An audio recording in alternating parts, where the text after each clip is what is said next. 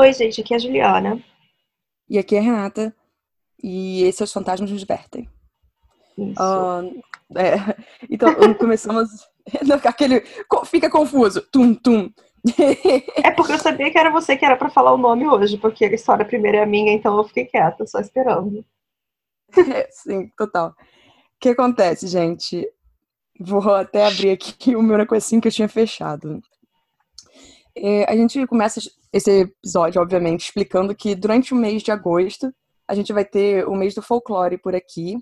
E durante as próximas sextas-feiras, né, a gente vai explorar histórias de diversas culturas, inclusive a nossa, óbvio, porque não seria o mês do folclore se não fosse o nosso mês. Imagina. E... Não, não vou falar do assim, não. É, é, o mês do folclore, mas a gente não vai falar do Brasil porque não tô é, afim. É, exatamente. e aí a gente nomeou as ideias para cada episódio da maneira que a gente sempre nomeia, ultra genérica, para deixar bem aberto onde cada uma poderia chegar.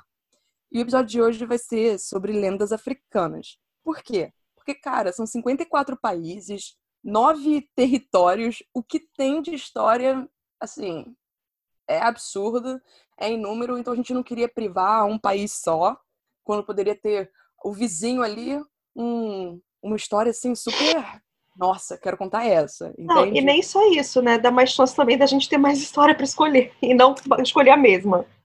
Exatamente. E no futuro sempre a gente vai voltar e retornar e explorar uhum. mais coisas. Até porque, e... eu não sei se você viu na planilha, eu troquei a minha história no, tipo, no último momento. Aham. Uhum. E eu quero, obviamente, contar aquilo para outro episódio, a original. e antes da gente começar o episódio, eu sempre indico alguns filmes, então eu tenho algumas indicações para fazer. Então, tem um curta chamado Oya, A Ascensão dos Orixás, que ele apresenta um universo de super-heróis inspirados nos orixás. E, se eu não me engano, o objetivo do criador era continuar contando essa história com outras entidades, porque ele chegou a lançar uma série chamada Iemoja, A Ascensão dos Orixás. Aí, o curta você viu é... essa série, o curta? Hã? Você viu já o curta? Sim, porque que acontece? Isso foi, eu acho que em 2014, quando anunciaram que ia acontecer. Ah. Liberaram um trailerzinho de um minuto, se não me engano. E na época eu fiquei super empolgada. Afinal, eu sou a pessoa que, tipo, gosta de super-heróis e achou que a proposta era maravilhosa. Então, eu assisti o curta e eu achei bem interessante. Tanto ah. que hoje em dia tem a série, se não me engano, você paga 9,99 dólares e aí você tem acesso a todos os episódios da, do Iemoja. Ah, o curta, ele é focado em Yansan e a série em Iemanjá. Uhum. Aí também existe uma animação que muitos elogiam com o nome de Kirikou e a Feiticeira. Eu nunca assisti, tá na minha lista de filmes para ver, mas muitas pessoas falam bem. E a última indicação fica com Kwaku Anansi, um curta que explora um pouco do assunto que a Juliana escolheu para falar. É isso. Tá. É, então, como a Renata disse, eu vou falar do Anansi. Que, e assim, histórias sobre aranhas aparentemente são bem populares no oeste da África, mas essa é a mais conhecida de todas no caso, é a do Anansi, que surgiu em Gana. Eu vou até falar sobre isso quando você terminar a sua história. É, o nome Anansi ele vem da palavra na língua Akan, que significa aranha, então é por isso que são histórias de aranha, né? Faz sentido quando é a mesma palavra. E essas letras. Nossa, sabe o que eu descobri essa semana, Renata? Aquele conhecimento inútil que a gente vai guardando. No Egito Antigo, a palavra que eles usavam para gatos era mil. E agora eu fiquei com isso na cabeça, porque eu achei a coisa mais fofa do mundo. Mas tá, não tem nada, não tem nada a ver. Um negócio. Eu fui até procurar se tinha a ver. Não, tudo bem. O quê? Ah, não, eu fui só ver se era. Porque eu lembrava de uma cafeteria, eu acho que tinha um nome parecido. E eu lembrava do símbolo de um gato, era só isso. Ah, tá. Não, é. Então, mas voltando a, a Nancy e aranhas. Essas lendas, elas depois acabaram sendo espalhadas até para o Suriname, Serra Leoa, Antigos, Curaçao e Aruba. E ele é representado de diversas formas diferentes, não só como humano, mas meio antropomorfizado também na imagem de uma aranha com rosto humano ou oposto, humano com braços e pernas de aranha. Mas ele tem uma família em diversos contos e ele faz parte da tradição oral de Gana. Então ele geralmente é visto como uma pessoa habilidosa e sábia E assim, ele é tão famoso que ele acabou dando seu nome para a rica tradição de contos que muitas crianças de Gana escutam quando crianças. Anansesen. Eu sempre acho que eu tô Eu já tô meio fanha hoje. Então falar essa palavra é difícil. Que são as histórias de aranhas. É também da forma oral que essas histórias dele acabam se espalhando pelos outros países. E no caso chegou para as Américas através dos escravos que eles foram trazidos para cá e eles ficaram repassando essa tradição oral. Agora ele é geralmente celebrado como símbolo da resistência e da sobrevivência dos escravos, porque ele consegue sempre virar a mesa nos seus opressores e enganá-los. Aparentemente ele era uma história de inspiração entre os escravos e ele os ajudava a criar tipo, um senso de comunidade. Porque, obviamente, se você tem uma história em comum que vai passar de geração em geração, mesmo uhum. você sendo tirado à força do seu país, você, isso é uma da forma de você. Cultura, é, isso é uma de forma tudo. de você criar uma comunidade com as pessoas em sua volta e até de firmar a sua própria identidade, né? É, existem diversas histórias dele na cultura popular, e agora eu vou falar um pouco sobre a mais famosa dela, porque, assim, quando você joga história de Nancy, vão aparecer mais de 50. Então, eu escolhi a que eu achei mais popular, porque era a que sempre aparecia primeiro, sabe? Então, eu cheguei à conclusão de que essa é a mais popular. E essa é a história de como é, as histórias do Deus do Céu acabaram se tornando as histórias do Anansi. E é, graças ao Wikipedia, porque ele foi o lugar que mais me ajudou a organizar a lenda. Então é, houve um tempo que na Terra não havia histórias para se contar, pois todas elas pertenciam a Nimar, Niame, o Deus do Céu. Kwaku, Anansi, o Homem-Aranha, queria comprar as histórias de Niame para contar, contar ao povo de sua aldeia. Então, por isso, num dia, ele desceu. Ele, meu Deus, eu tô mal, muito mal hoje, desculpa, não vai rolar isso não. Uhum. Então, por isso, num dia, ele teceu uma imensa teia de aranha que ia do céu até o chão, e por ela ele foi subindo. E daí, quando o Niama ele ouviu o Anansi dizer que ele, que ele queria comprar suas histórias, ele riu muito, ficou rindo, ficou rindo, ficou rindo e falou: O preço de minhas histórias, Anansi, é que você me traga o sebo, leopardo de dentes terríveis, Mbora, os marimbondos que picam como fogo, e Moatia, a fada que nenhum homem viu. Ele pensou que com isso ia fazer com que o Anansi fosse desistir da ideia, mas ele só respondeu: Pagarei o seu preço com prazer e ainda lhe trago Ianciá, minha mãe velha, sexta filha de minha avó. Novamente, o Deus do céu riu muito e falou: Ora, Nancy, como pode um velho fraco como você, tão pequeno, pagar o meu preço? Mas o Anansi não respondeu, ele só deixou aquela ideia né, se formar e ele foi descendo a teia de prata que ia do céu até o chão, para pegar as coisas que o Deus queria que ele pegasse. Então ele foi correndo por toda a selva e acabou encontrando o Ocebo, o leopardo de dentes terríveis. É, aí ele virou para o Anansi e falou: oh, Você chegou na hora certa para ser o meu almoço. Anansi disse: O que tiver de ser, será. Mas primeiro vamos brincar do jogo de amarrar. O leopardo ele adorava os jogos, ficou interessado falou: Como é que joga isso? Com cipós. Eu amarro você pelo pé com o cipó e depois desamarro. Daí é a sua vez de me amarrar. Ganha quem amarrar e desamarrar mais depressa, disse o Anansi. Muito bem. O leopardo, que planejava, obviamente, devorar o Anansi, falou: Vou fazer isso então. Aí o Anansi foi e amarrou o sebo pelo pé, pelo pé, pelo pé e pelo pé, né? Porque são quatro, é um leopardo, afinal de contas. Quando ele estava bem preso, ele o amarrou numa árvore e disse: Agora, sebo, você está pronto para encontrar Niame, o Deus do céu. E foi aí que o Anansi cortou uma folha de bananeira encheu uma cabaça com água e atravessou um mato alto até a casa de Mamboro. Quando ele chegou lá, ele colocou a folha de bananeira sobre a sua cabeça, derramou um pouco da água sobre ele mesmo, e o resto foi na casa do Mamboro, dizendo: Está chovendo, vocês não querem entrar na minha cabaça para que a chuva não estrague suas asas? Aí os marimposos foram entrando dentro da cabaça, que o Anans ele tampou rápido para eles não fugirem.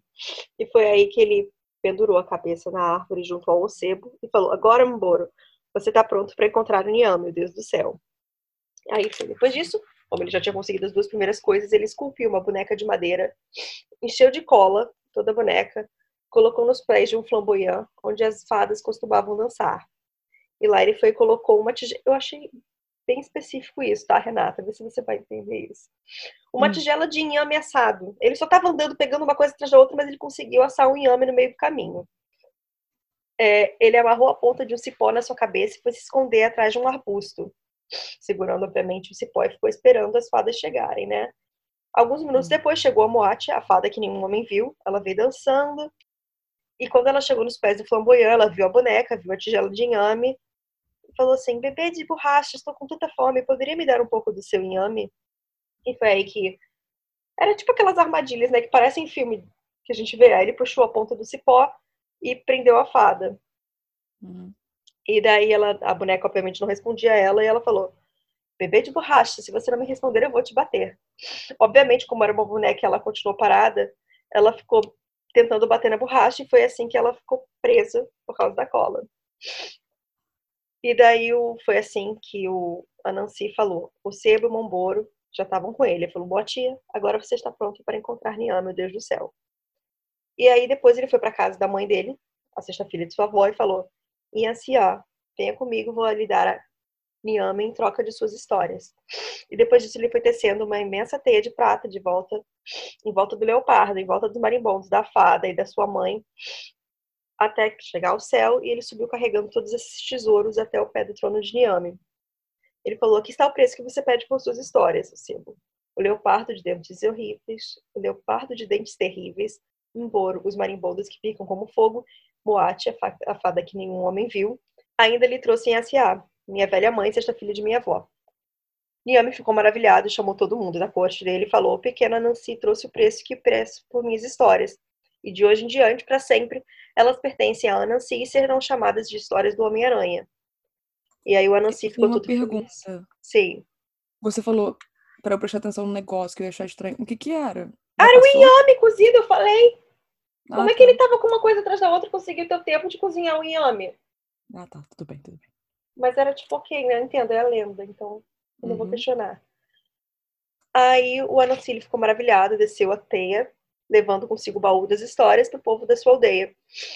E quando ele abriu esse baú, as histórias acabaram se espalhando pelos quatro mundos, quatro cantos do mundo, e acabando chegando até assim hoje. Então é por isso que é a lenda de como as histórias dele sobreviveram durante todos esses anos. Mas assim, hoje em dia o Anansi, obviamente, ele continua aparecendo em diversas histórias, interagindo com várias santidades que frequentemente acabam lhe dando poderes sobrenaturais temporários com a habilidade de fazer chover ou de ter tarefas realizadas para ele e ele aparece em diversos livros, filmes, seriados. O mais famoso, obviamente, é o American Gods, que a Renata agora pode falar. E na série é o Orlando Jones que interpreta o Mr. Nancy. E em 2005. Maravilhoso! E sabe o que eu achei é engraçado? Eu, eu olhei para ele e falei, cara, eu não, vi, eu não vi American Gods até hoje, né? Você sabe disso. Você sabe e daí... que. Eu... Ah, ah Julian Anderson, eu sei, eu tenho que ver. Mas eu. Eu fui procurar para ver quem era, porque eu falei, o nome desse ator não me soou estranho. E eu olhei para ele, eu vi o rosto dele e falei, ele não me é estranho. Eu li toda a filmografia dele e eu não identifico de onde eu vi ele antes. Eu não eu consigo identificar. Maravilhoso. Então, então... Posso, posso, falar sobre o Orlando Jones? Sim, e, o Alan C, no ah, caso. Ah, deixa eu só terminar rapidinho. É, tem ah, uma tá continuação então. para a história então, dele, no continua. caso, que é o Anansi Boys, que o, o Neil Gaiman escreveu. Não é a continuação, no caso, é, a Nancy Boy. São os filhos dele, que ficaram separados e descobrem que o, o outro existe. Então, deixa eu explicar. Na série, eles incorporaram coisas de Anansi Boys, porque é da história de Anansi. Uhum. Para, para a série, entendeu? Eles incorporaram algumas coisas. Esse, eu tive contato com esse livro quando eu tinha, tipo, uns 16 anos, 17. Eu, eu, infelizmente, não lembro tão bem desse livro. Eu tenho ele até hoje, inclusive. Eu sou apaixonada. Ah, sei lá, New Game. Eu tenho um treco aí. Mas pode continuar falando. Hum. Ai, Renata, a gente nunca terminou, nunca discutiu o término do casamento dele. É, é esse. Nossa, Juliana. Teve confusão, não pera, teve? É, eu descobri Nossa, isso outro dia. Juliana foi um bafafá nas redes sociais, você não tem ideia. Você sabe que eu foi, nunca tipo, fui com a cara, né? Ah, eu sei. Eu sempre não falei. Lima, mas da Amanda Palma, é, no caso. Eu sempre falei, quando eu vi que teve confusão, eu falei, eu sempre estive certa, Renata. Você sabe que eu tenho esse feeling com pessoas. Teve uma lavação de pano sujo na, no, no, Twitter. E eu tava assim, gente, o que que tá acontecendo? Primeiro, Juliana, você já terminou de contar tudo que você tinha para contar? Não, eu tenho uma outra história, que eu peguei uma história... Ah, mas tá fala bom, isso, então. Aí, fala isso, depois parte. eu leio. É. Uhum. Ah, então aconteceu um bafafá todo. Acho que até deletaram alguns tweets depois e tal. Mas foi uma jogação de roupa suja. Porra, foi, foi horrível, Juliana. Foi assim, eu fiquei com a pipoca, caraca, admirada, óbvio, porque eu nunca achei que o New Game ia ficar se envolvendo numa treta de Twitter com a Amanda Palmer. Bom, eu acho que quando você se casa com a Amanda Palmer, você está praticamente Sim. pressuposto a fazer isso. Sim, porque começou a treta, anunciaram, né? Ah, o divórcio aconteceu, aí eles se separaram. E aí uhum. foi só anunciar, separaram que. Tum, tum, tum, tum, e eu. O que, que, tá acontecendo? Eu fui pega totalmente despreparada quando eu abri o Twitter um dia. Ah. Sabe? Não, aí foi isso. Eu, eu, já não lembro mais de todas as tretas, mas teve muita coisa sendo jogada ali que você não passava confiança, eu aturei muita coisa, isso e aquilo, agora tá de me difamando, blá blá Mas blá, quem falou isso? Um pro outro. Ah, é? Ah, então não é. tem um lado certo e um lado errado na história, de acordo Olha, eu não sei. É... Assim, eu não tirei conclusões nenhuma disso. Não. Bom, eu nunca fui com a cara dela, só quero dizer isso. Também não estou falando que New Gamer não é uma pessoa perfeita, mas ela, não, não sei. Sim sempre tinha uma vibe bem, bem errada dela. É, o que eu achei engraçado quando eu soube disso muito atrasada, sabe? Bom, nossa. gente, agora que a gente terminou a nossa coluna social, de, ou não acabamos a nossa coluna social de hoje. De deixa eu voltar a falar sobre Orlando Jones e American Gods, rapidão. Então, Ai, que você nem chegou a falar. Eu não cheguei. Em dezembro do ano passado, aconteceu um. Começou uma grande polêmica. Hum. E o meu coração ficou assim, muito apertado tá? Porque o Orlando Jones disse que ele foi demitido de American Gods, porque, segundo o novo showrunner da série, o personagem dele mandava a mensagem errada para as pessoas pretas da, dos Estados Unidos. E aí o meu coração foi ficando apertadíssimo, porque o Anansi é um dos melhores personagens de American Gods. E eu fiquei, que, que, que, é isso? E aí eu fui procurar quem esse era esse showrunner. Ah, é um homem branco aí que uh, fiquei irritada. Que eu fiquei mais irritada ainda porque ele co-criou Dark Angel. Tá. E aí que aconteceu? Que o Neil Gaiman, algum tempo depois, foi esse ano, no caso, ele falou sobre o assunto. Ele disse que aconteceu uma grande polêmica, uma grande confusão, que é de um problema de comunicação, que as pessoas não conversaram entre si. Hum. Mas, segundo o que o Nick Gaiman falou, é o seguinte: ele, ele, praticamente deu um spoiler. É porque o que acontece na terceira temporada não envolve certos personagens que podem voltar a aparecer na quarta temporada. E aí ele falou assim, tipo assim, eles não foram demitidos, eles simplesmente não foram chamados para retornar para a terceira. Aí eu acho que não passaram essa informação de forma correta, porque tipo, quando você leu do New Gaiman, você hum. fica, ok, faz sentido, mas aí eu já não sei se o senhor agora está falando. Para mim, são meia-culpa para... depois, é Exa exatamente, para fazer um meia-culpa que continue irritada sobre o assunto, ou assim, entendeu? Isso é total meia-culpa, Renata. Desculpa, eu não acredito nessa conversa do New Gaiman, não. Isso foi parece, tipo gente, só, ninguém foi demitido, a gente só não renovou o contrato, entendeu? Mas assim, no futuro pode, quem sabe? Hum. É, porque eles já estão. Cara, eu fico irritadíssima que American Gods é um livro fino. Eu sei, e, não tem porquê, já... teve várias temporadas. Né, Juliana já tá, aparentemente, já estão fazendo o roteiro da quarta. Hum. E aí eu tô. Oh! E aí por isso que eu fiquei mais irada ainda, porque quando. Ah, Renata, tem que pagar o divórcio, né? Ai, ah, Afinal de contas, a, agora a Amanda Palmer não quer fazer mímica de novo na rua. É só abrir um Kickstarter. Mais um. É, então, exatamente. Só mais um é. Kickstarter. Juliana, deve ter vários fãs da Amanda Palmer aí escutando a gente, a gente falando mal dela. Ai, gente, desculpa. Eu nunca engoli a Amanda Palmer, entendeu? Tem nem nada a ver com o casamento do New Game, mas é de mais velho isso. É muito mais velho. Minha implicância com ela. Pode, é... pode continuar a sua história. Tá, calma que eu até mudei a página que estava aberta na minha frente. Ai. Bom.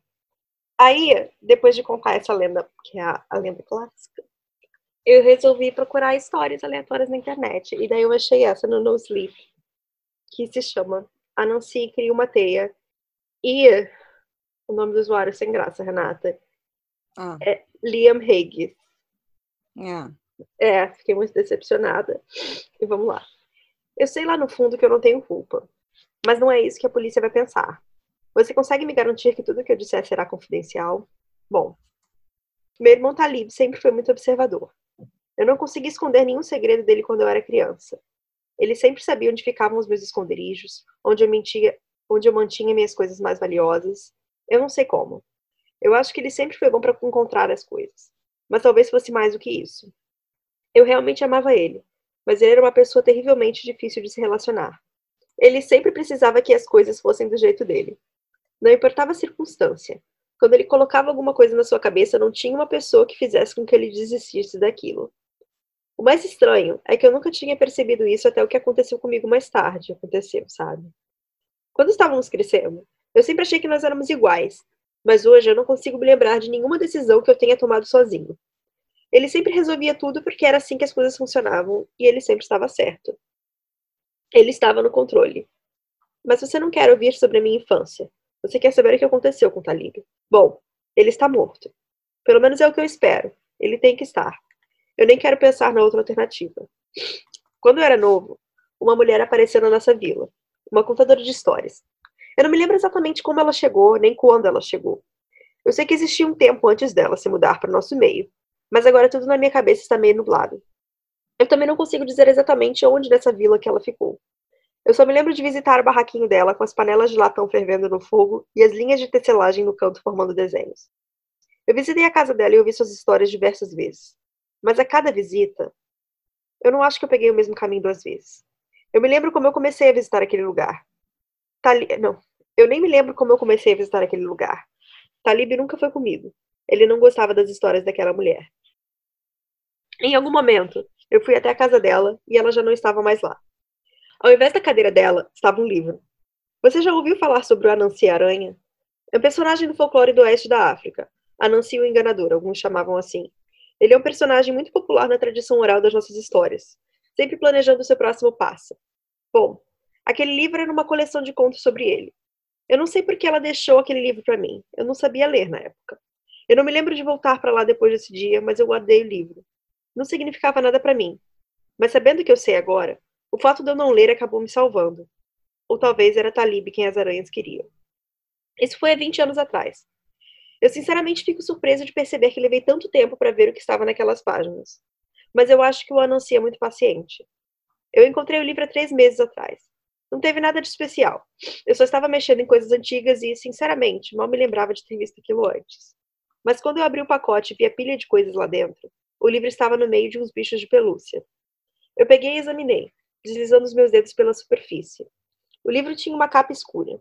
Nas letras brancas, que agora eu conseguia ler, estava escrito: A Nancy cria uma teia. Eu não deveria ter aberto.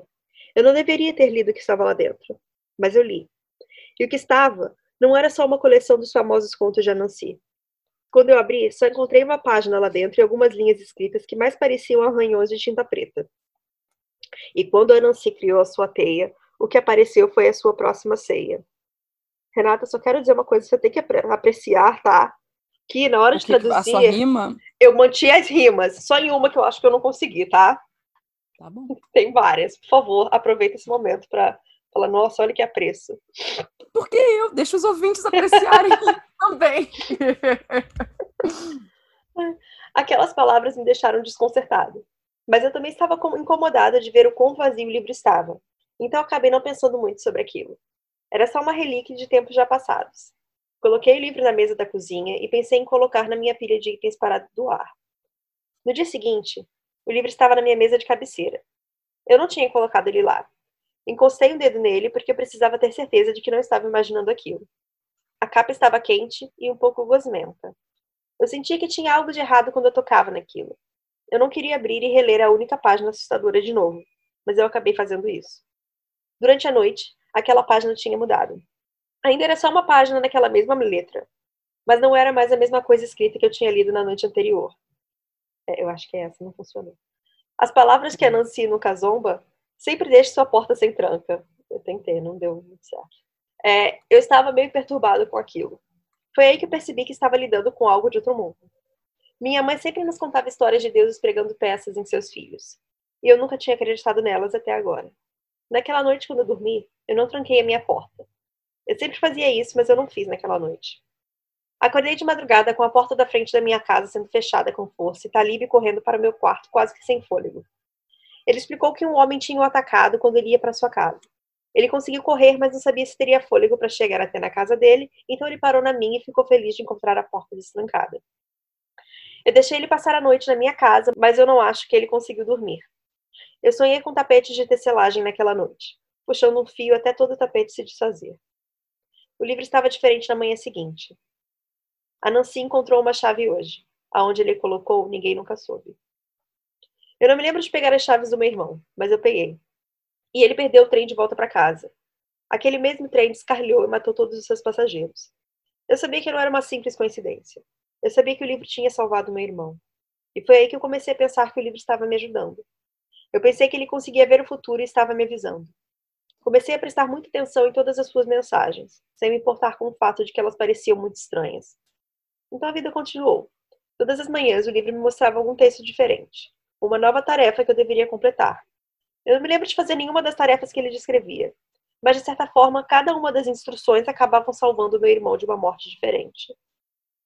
Eu pesquei e soltei um peixe específico que teria feito com que ele tivesse um parasita se tivesse comido. Eu deixei uma caixa de madeira vazia na casa de uma pessoa que eu não conhecia e meu irmão não se afogou quando a ponte de Matsutsu caiu. Eu achei que estava vivendo efeito borboleta, mas a cada ação era feita especificamente para salvar o meu irmão de uma morte específica. Então eu comecei a acreditar no livro. Eu me, tornei, eu me tornei descuidado. Quando eles se sentaram no parapeito, Anuncio os empurrou para a queda livre. Eu não sei como eu e meu irmão fomos parar em Gambagaskarp, nas montanhas que davam para o rio Volga. Talvez nós estivéssemos de férias lá. Provavelmente não. Mas como eu poderia saber? Eu sabia o que eu deveria fazer. Meu irmão ia morrer de uma forma horrenda, a não ser que eu seguisse as instruções do livro. Então eu fui para trás e quando ele olhava para o horizonte em um momento de pânico, eu empurrei. Eu vi o seu rosto enquanto ele caía, o olhar de traição. Eu escutei seu grito, o desespero de um homem que sabia que estava prestes a morrer. Mas o meu irmão nunca caiu no chão, porque algo estava esperando lá embaixo. Eu vi quando duas pernas escuras de aranha saíram de um buraco na montanha. Elas seguravam uma teia, uma rede feita de teia. Eu vi aquela forma assustadora saindo e em um só movimento comendo meu irmão. Eu sei que o livro me fez fazer aquilo, mas eu não conseguia parar de pensar. Eu estava lúcido quando eu empurrei. Eu me lembro claramente disso. Eu sei que eu agi com a minha própria vontade, mas o meu irmão acabou caindo na teia do Anansi. Eu tentei me livrar daquele livro de todas as formas que podia, mas ele sempre voltava para minha mesa de cabeceira intacto. Eu não acho que eu tenha muito tempo. Hoje a página dizia: A Nancy te coloca para dormir. A teia é feita para te engolir. Pronto, é isso. Nossa. Eu percebi que teve duas rimas que eu não consegui fazer. Fiquei meio chateada. Mas é isso. Mas é uma boa história. É, eu achei não divertida, eu achei interessante. Uhum. Divertida. Não, claro. Quando a gente fala que é uma boa história, não é que tipo, oh, nossa, não, é tipo, uh, cara, que interessante. Tô rindo. Pois é. Hum. É isso. Então, a minha história, ela não tem um, um, um relato assim como o da Juliana. Então, vamos lá. Não, não vai ser tão grande. Eu vou falar sobre Niami Niami, que é conhecido por ser o deus do rio Zambezi, ou uhum. o espírito da cobra do Zambezi. Ele é considerado um dos mais importantes deuses da população Tonga, que fica localizada pelo sul da Zâmbia e o norte do Zimbábue. O povo acredita que Niami protege o povo Tonga e lhes ajuda dando sustento em momentos difíceis. A imagem criada para o deus é de que sua cabeça seja como a de um peixe e o seu corpo de uma cobra. Ele aparentemente possui 3 metros de largura mas ninguém ousa chutar qual seria o comprimento dele. A função tradicional dos anciões tribais e dos médiuns espirituais é interceder em nomes dos habitantes do vale quando Niame Niame está irritado. Acredita-se que Niame mora no rio Zambeze e que ele controla a vida no rio, a circulação das pessoas também no rio. Mas uma situação muito peculiar mexeu com o equilíbrio local e a relação do Deus com as pessoas. E veja bem, a situação não, não é peculiar, mas tudo que envolve ela se tornou bem peculiar. A lenda diz que a água do rio fica vermelha quando ele está nadando por ela, e o chefe Sampakaruma disse ter visto ele em duas ocasiões muitos anos atrás, mas que o deus se escondeu desde que os homens brancos chegaram à Zâmbia. Alguém, você não vai fazer piada não, já? Nem eu? Tá bom. Não. Na verdade, é, desde, você, desde a primeira vez que você falou Tonga, sabe o que tá hum. na minha cabeça, né? Duas coisas diferentes. Não é, não são. Hã? Você tá falando do homem de Tonga Eu tenho muita pena dele, porque, coitado, ele é. fez sucesso aqui no Rio, fizeram ele aparecer, aprender o esporte de inverno pra ir pra Olimpíada de Inverno, coitado. É, mas ele não é, não, não é dessa população, dessa tribo, desse povo. Não, sim, mas é que eu escuto o Tonga me vem ele na cabeça, porque eu sempre ah, fico sim. imaginando o frio que esse pobre coitado não teve que passar na Olimpíada de Inverno na abertura. e é isso que. Ele se tornou popular, fazer o quê? É, não, ok, bom para ele, aprender um outro esporte, sabe? Mas fico sempre pensando, coitado, frio. Não, é só a, mitologia... a mitologia explica que Niami Niami morava sob uma grande pedra, próximo ao local onde hoje em dia está a parede da represa da Cariba. Nenhum homem se tinha vontade de se aventurar perto de lá, e aqueles poucos que fizeram isso, bem, eles foram sugados com suas canoas nos redemoinhos e redemoinhos. Bem, eles eram sugados com suas canoas nos redemoinhos que se formavam nas águas e nunca mais foram vistos. Eles deram o nome à pedra de Cariwawa. Cari... Não. Eles deram o nome à pedra de Cariwa, que significava armadilha, e por consequência o nome do lago Cariba. Aí, a subida das águas do lago Cariba acabou cobrindo a rocha Cariwa e agora ela fica a 30 metros abaixo da superfície irritando e muito Niami Niami. O povo Tonga também acredita que Niami Niami é casado e que a construção da muralha da barragem de Cariba o separaria de sua esposa, o que claramente ia acabar irritando e muito o deus do rio, que passaria a ameaçar a paz que existia naquele vale. Os habitantes da cidade ficavam zombando das histórias de Niami Niami, mas em 1958 essas risadas se transformaram em uma assustadora apreensão parece que as risadas elas deram lugar a expressões de tensão, especialmente para aqueles que trabalhavam no projeto de construção da parede da represa de Caripa. Então, vamos entrar nessa história. O trabalho de pesquisa sobre a proposta de construir a parede da barragem começou no final dos anos 40. Essa seria uma inovação importante porque a hidrelétrica ia passar a abastecer cerca de 90% do país. O povo Tonga foi o mais afetado com essa situação toda, já que foi forçado a sair de suas casas de anos e teve que se deslocar para um terreno mais elevado e seguro, só que bem menos fértil e confortável para se viver. Eles resistiram o máximo que deu, mas eventualmente tiveram que ir embora. Mas prometeram que um dia iriam voltar. Foi ali que começou talvez um dos primeiros rumores sobre o que viria a acontecer. Dizem que, um grande momento de raiva, os anciões da tribo convocaram Niami Niami para interromper o projeto e derramar sua ira sobre as pessoas que haviam perturbado a paz de seu povo. Na noite de 15 de fevereiro de 1950, um ciclone do Oceano Índico varreu o vale. Um acontecimento desses nunca tinha acontecido por aquela terra estável e sem litoral. Então, impulsionados por um furacão, caíram 15 centímetros de chuva em poucas horas. O rio subiu 7 metros naquela noite e várias aldeias acabaram sendo dizimadas. Quando as equipes de resgate. Resgate, não. Quando as equipes. É porque foram resgates. uhum. Quando as equipes de resgate finalmente conseguiram chegar à área três dias depois, os corpos apodrecidos de antílopes e outros animais foram vistos pendurados no topo das árvores. A equipe de pesquisa havia morrido em um deslizamento de terra. O trabalho na represa começou de fato em 1955. Mas na véspera do Natal daquele ano, uma inundação sem precedentes invadiu o desfiladeiro e carregou as fundações da represa e da ponte recém-construída. A inundação atingiu seu pico, diminuiu e depois atingiu o pico novamente. Isso nunca tinha acontecido antes e as pessoas começaram a falar sobre o deus do rio. Niami apareceu pela terceira vez em novembro de 1956. As fortes chuvas caíram um mês antes do previsto e causou inundações repentinas que impediram o trabalho na barragem. O Zambeze ficou cheio com a água das bacias hidrográficas locais e aumentou mais de um metro em uma noite. Ninguém sabia que a 1.300 quilômetros de distância, o Zambeze estava mobilizando suas forças. Ele é alimentado por uma bacia hidrográfica de mais de um milhão de quilômetros quadrados, dos quais quase metade estavam acima do lago. Chuvas fortes estavam caindo por toda essa grande região. A água estava sendo acumulada nas planícies da Zâmbia e nas florestas de Angola. E em janeiro, o rio Saniate, que entrou no Zambeze muito perto da nova parede, desceu de repente como uma cavalaria. O rio subiu quase 6 metros nas 24 horas seguintes e atingiu a represa. Um caminhão escavador gigante, que ninguém tinha mexido nele, desapareceu instantaneamente. Somente em março, depois que muitos danos foram causados e o projeto atrasado em alguns meses, o rio começou a diminuir.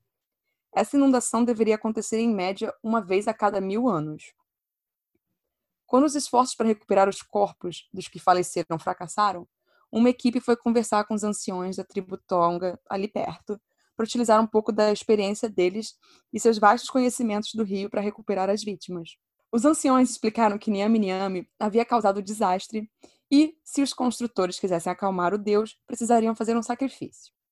De início, a maioria dos construtores e responsáveis pelo projeto riu dos conselhos, mas com a chegada iminente dos parentes dos mortos que esperavam enterrar seus entes queridos, os europeus acabaram concordando. Foi então realizado o sacrifício de um bezerro branco, como ditado pela tradição. Na manhã seguinte, os estrangeiros ficaram impressionados quando o bezerro desapareceu e os corpos foram deixados em seu lugar. Até hoje, esses eventos estão envolvidos em mistério, com muitas explicações conflitantes sobre o porquê e como as coisas aconteceram. Parece brincadeira, mas em janeiro de 1958, uma inundação que se esperaria ocorrer apenas uma vez a cada 10 mil anos varreu o leito do rio, causando estragos por todos os caminhos. Cerca de 16 milhões de litros por segundo explodiram sobre a ponte suspensa que descia e subia. A torre norte desabou e a ponte se levantou da água, curvada como um gigantesco arco. A coluna quebrou em três lugares e o Zambesi levou os restos com o que parecia ser um rugido de triunfo. Cerca de 11 construtores italianos foram levados e mais tarde descobriram que os corpos deles estavam na parte ainda fresca do cimento da barragem. Aí, nessa altura, tomaram o que consideram a mais controversa decisão possível sobre esse assunto. Hum. Depois de muitos cálculos, o engenheiro-chefe do projeto decidiu que seria menos complicado deixar os corpos na parede do que fazer tentativas de removê-los. Então, sim, hoje em dia esses corpos fazem parte do muro da barragem. Finalmente. Imagina a, a família ter, recebendo essa notícia, sabe? Olha só, vai, vai gastar muito dinheiro. Então, vou deixar lá, tá bom? Ah, tá ótimo, então obrigada. Finalmente, em dezembro de 1958, a barragem de Cariba foi concluída, mas não antes de levar consigo a vida de muitas pessoas. As pessoas se sentiam vitoriosas, mas elas também ficaram com um pouquinho de vergonha por ter causado tanta humilhação uhum. a esse rio misterioso e primitivo. Aí, hoje em dia, pequenos tremores de terra são ocasionalmente sentidos dentro e ao redor de Cariba, e a mitologia africana de Tonga acredita que o responsável por isso é Niame Niame, que está até hoje tentando ver sua esposa, mas agora está separado dela pela parede da barragem. Quando ele não consegue passar, ele se vira com tanta fúria que a terra inteira treme. E aí, Narcisos Niemachena, eu não sei se eu pronunciei certo, desculpa. É. Um dos trabalhadores que estava durante a construção do muro na barragem explicou uma coisa. Demorou cinco longos anos para a barragem ser construída, porque não foram realizados rituais adequados para pedir permissão a Niame Niame para construir a barragem. Vacas foram sacrificadas e sacos de dinheiro foram jogados no rio para acalmar Niame Niame. Ele causou algumas inundações e tirou algumas dúvidas. E dúvidas não, vidas. Ele causou algumas inundações e tirou algumas vidas, mas finalmente ele teve a gentileza de deixar a parede da barragem ser concluída. Foi trabalho dos anciões de Tonga e de seus médiuns espirituais conseguir permissão de Niame Niame para que o Zambezi fosse domado. Então, isso sempre me lembra aquelas histórias em que antes de fazer uma coisa, você faz né, os pedidos, uhum. pede a permissão e tudo mais ao Deus ao invés de, durante o processo, você tentar começar Quando a Quando vê que deu muita coisa errada, é. Exatamente. Entende? É uma questão é de educação, né, gente? Mas tudo bem. Eu, eu achei bem interessante. Aham. Uhum. Eu ainda estou imaginando as pobres famílias dos italianos que estão assim, tipo, oi. É, é, olha só, veja bem. Eu, eu entendo ali essa situação, mas outras pessoas também acabaram se Sim. ferrando muito com essa situação, principalmente os nativos da região, por gente que foi se meter onde não tinha que se meter também. Não, não tô questionando, mas assim, claramente essas pessoas que foram trabalhar lá não eram as pessoas mais ricas do mundo, sabe? Que, tipo, era não. a única opção que eles tinham era o dinheiro para construir barragem, sabe? Não, Aí a total. família falou, vai lá construir. E nem tem nada de volta, só tipo, ah, tá lá então. É isso. É. Mas, mas eu fiquei pensando um negócio, porque eu não sei como funciona Ah. isso. Não sei se alguma pessoa que estuda a área sabe responder. Por exemplo, eles ficaram na barragem, então eles devem ter passado mais cimento também depois, né? Pra cons- Porque Aham. não é um muro pequeno, né? É, um- Claro, uma barragem, é uma novamente. barragem. É, Como fica o estado do corpo? Se você, daqui a. Ah, se você acha que vai 300 ficar mumificado porque tá cheio de cimento em volta, é isso? É, exatamente. Ah. Bom, Essa é a minha sei. questão. Tipo, se daqui a 200 anos quebrarem aquela barragem, e aí fala, nossa, as pessoas antigamente eram muito estranhas, elas botavam pessoas na parede. Não, mas E é aí que eu você- acho não, que não, o isso. cimento, quando assim, você não tem como quebrar de uma forma muito ordenada, né? Uhum. Mas conseguir. podem acabar encontrando. É, E aí mesmo que tivesse se- talvez conservado, quando alguém for quebrar, já vai ser uma parte, né? Sim. Não Mas sei. mesmo assim, era o estado do corpo. Fala, nossa, as múmias do século tal eram bem estranhas. Exatamente. Aí só Ai, imagina. Era só É. isso. Então, gente, é, esperamos eventualmente voltar para o continente africano e contar Uhum. inúmeras histórias dos seus países e seus territórios no futuro também. Mas semana que vem são outros continentes. Exatamente. Eu gosto que é isso. São outros continentes. É. Plural. É plural. É um Eu- bem eu grande adoro- e um bem pequeno. Eu adorei que a gente botou um nome muito engraçado pro episódio. Pro Ué. episódio não, pro tema. Pro tema. É, é um muito grande e um muito pequeno. É isso. Já Então, ficou aí a bem. dica. Tchau. Tchau, fofo. Até. Oh, nossa, meu pulso até desafinado. Uh!